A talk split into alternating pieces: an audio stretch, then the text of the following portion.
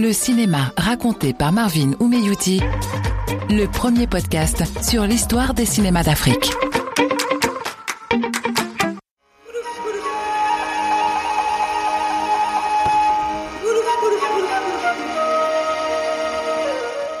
Le film du jour s'ouvre sur un gros plan de la ville de Zender au Niger.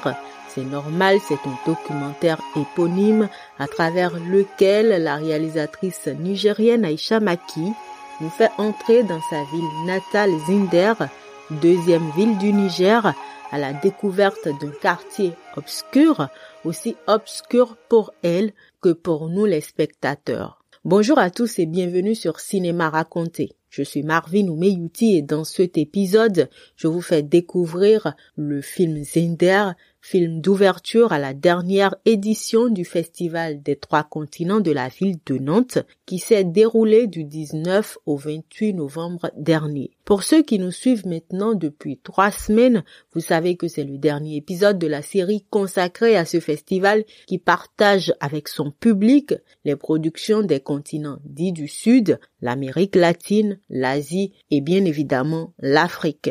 Le cinéma pour moi, c'est vraiment un art qui me permet en fait de me raconter, de raconter les autres, mais c'est un art qui me permet de me libérer en fait.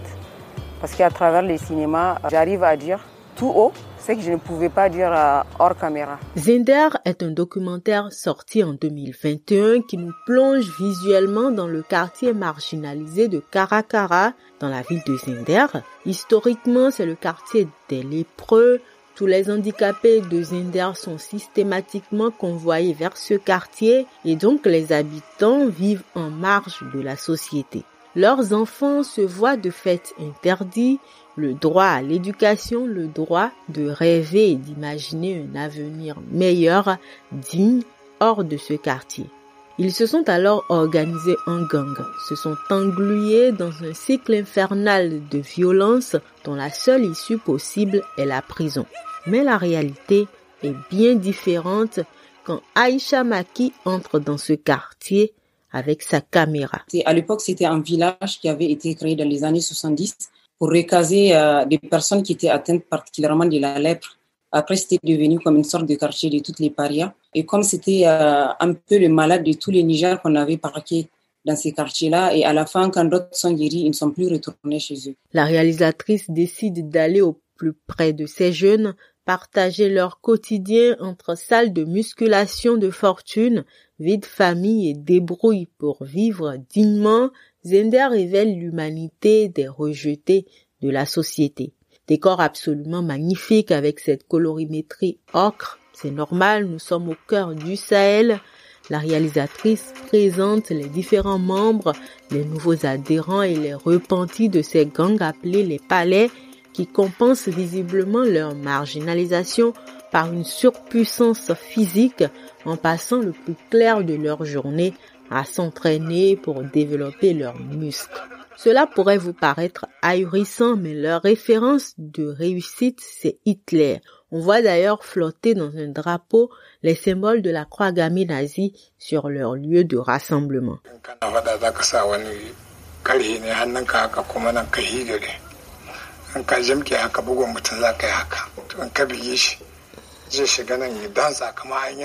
Ce qui rend Zender si particulier, c'est l'intelligence avec laquelle la réalisatrice va devenir au fil du tournage la confidente de ces jeunes et faire émerger les différences des uns et des autres à travers des récits et témoignages poignants obtenus dans une sorte de tête à tête filmé, un peu comme des confessions nocturnes avec la caméra pour seul témoin. Même si je l'ai euh, ressorti à travers des cicatrices, mais aussi il y a une certaine parole qui est là, qui est enfouie, donc il fallait remonter en surface. Donc c'était euh, c'est là qui m'avait amené à, imaginer ce dispositif en fait de faire euh, une interview au fur et à mesure en fait que le film avançait, qu'il fallait implanter ces décors là pour pouvoir avoir accès à quelque chose qui ne pouvait pas forcément souffrir en fait à partir du réel. C'est ainsi qu'on découvre Bao le violeur repenti devenu conducteur de taxi-moto, Ramatou l'hermaphrodite du quartier, contrebandier qui a réussi à accepter le regard extérieur sur sa différence, ou encore Sinaya Boy, ancien chef de gang, qui prépare la venue au monde de son futur garçon.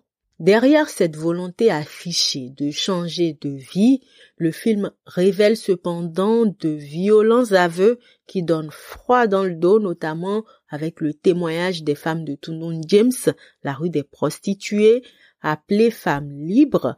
Elles sont quotidiennement victimes d'agressions sexuelles et physiques à l'arme blanche sans aucune assistance sociale et policière. J'ai profondément envie de voir transparaître dans cette partie du récit un engagement féministe de la part de la réalisatrice, même si l'écriture et la mise en scène manquent d'engagement politique, le sujet du film l'est entièrement. Aisha Maki opte pour la mise en lumière de l'impact psychologique de ces violences sur ces femmes en insistant sur leurs cicatrices à la gorge, au bras, à la machette, au rasoir, au couteau, et ainsi de suite. On entre ensuite dans un sombre trafic de produits pétroliers qui nous conduit dans une semi-course poursuite entre contrebandiers et policiers à la frontière du Nigeria. Bref, c'est l'immersion dans une société fracturée de citoyens enchaînés à la misère, à la violence, abandonnés à leur sort et qui ont fait des choix dangereux pour assurer leur survie. Il y en a qui disaient qu'elle doit être de la police qui, qui est en train de se camoufler pour euh, enquêter quelque chose. Il y en a qui disaient non, elle doit être un dealer qui est à la recherche en fait des, des vendeurs. J'entendais tout en fait, beaucoup de choses me remontaient en surface. Zender, c'est surtout le documentaire qui propulse sa réalisatrice au rang des cinéastes documentaristes à suivre dans l'espace ouest-africain francophone. Sociologue de formation, Aisha Maki compte à présent deux films dans sa filmographie, dont L'arbre sans fruit. C'est la production qu'il a révélée au public en 2016. Zender, quant à lui, a bénéficié de l'appui des ateliers Produire au Sud. C'est d'ailleurs pour cela qu'on en parle dans ce podcast. Depuis sa sortie, il a été sélectionné dans une dizaine de festivals, dont le Festival international du film francophone de Namur, et plusieurs récompenses dont le Grand Prix du documentaire sur grand écran au Festival international du film d'Amiens. Et on arrive à cette partie que je préfère le moins dans ce podcast. J'aime bien pouvoir vous recommander où voir et comment voir les films dont je parle dans ce podcast, mais ce sera encore une fois le cas pour Zender. Je ne pourrai pas vous recommander un endroit ou un programme de visionnage du film, que ce soit en France ou en Afrique mais le film il est visible dans les festivals, mais pas encore dans une programmation en salle de cinéma ou sur une chaîne de télévision. Mais dès que ce sera le cas, je n'hésiterai pas à le partager sur les différents réseaux sociaux de Cinéma Raconté. Vous connaissez maintenant la chanson, c'est la fin de ce podcast. Je vais vous demander si vous avez apprécié ce podcast, de le partager autour de vous, de faire connaître ce film autour de vous, de noter le podcast quelle que soit la plateforme sur laquelle vous nous écoutez, que ce soit sur Apple Podcast, Google Podcast, Deezer, Spotify ou directement sur le site du podcast. Le lien, il est toujours partagé sur les différents réseaux sociaux du podcast. Je ne vous remercierai jamais assez pour le soutien, pour les partages, pour les recommandations, pour les conseils aussi. Et donc cet épisode, c'est le dernier de l'année 2021, cette année incroyable. On a démarré le podcast en avril Là, nous sommes en décembre 2021. On a fait beaucoup de chemin. Je ne pensais pas qu'on serait à ce niveau en décembre 2021 par rapport à ce podcast. Merci pour tout. Je vais vous retrouver l'année prochaine en bonne santé, j'espère, et surtout pour découvrir de nouveaux films, de nouveaux professionnels du réseau cinématographique africain parce que de plus en plus euh, les gens prennent conscience de la forte croissance de l'industrie cinématographique et de comment est-ce que euh, le cinéma pourrait positionner l'Afrique dans le monde. Et ça, j'en suis franchement ravie. Et donc, euh, je vous souhaite de très belles fêtes de fin d'année. Je vous souhaite une bonne et heureuse année par anticipation 2022. J'ai hâte de vous retrouver pour euh, de nouvelles aventures et pour euh, encore plus faire grandir notre podcast Cinéma raconté. Merci à tous. Bonne fête.